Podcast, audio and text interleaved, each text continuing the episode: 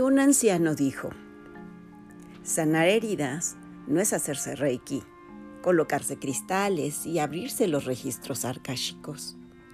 Sanar no es leerse el tarot, tomar flores de Bach o pendulear el péndulo hebreo, ni siquiera hacerte limpia con un huevo.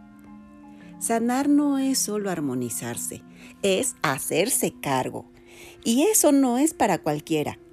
Eso es solo para valientes y corajudos que se animan a adentrarse al alma, a seguir con un guía o un acompañante para tomar dirección, hacer un camino de el alma hacia el interior.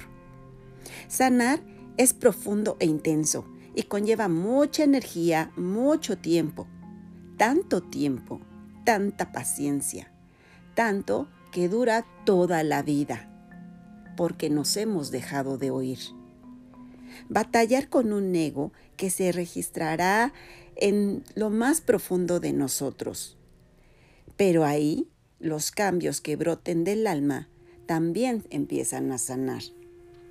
Sanar es pasar por sucesivos estados de enojo, de tristeza, de necesidad, de soledad y silencio.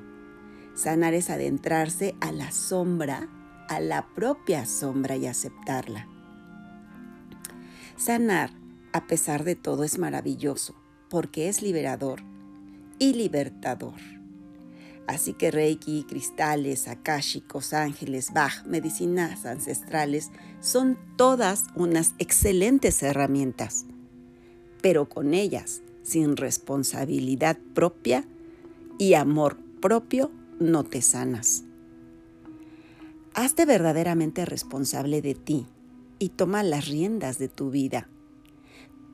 Empieza a conocerte, a educar tus emociones, a seleccionar tus pensamientos como seleccionas la comida.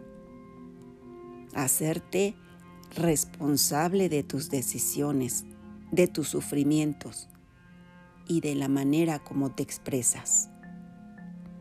Inspirado en el muro de arquitectura espiritual.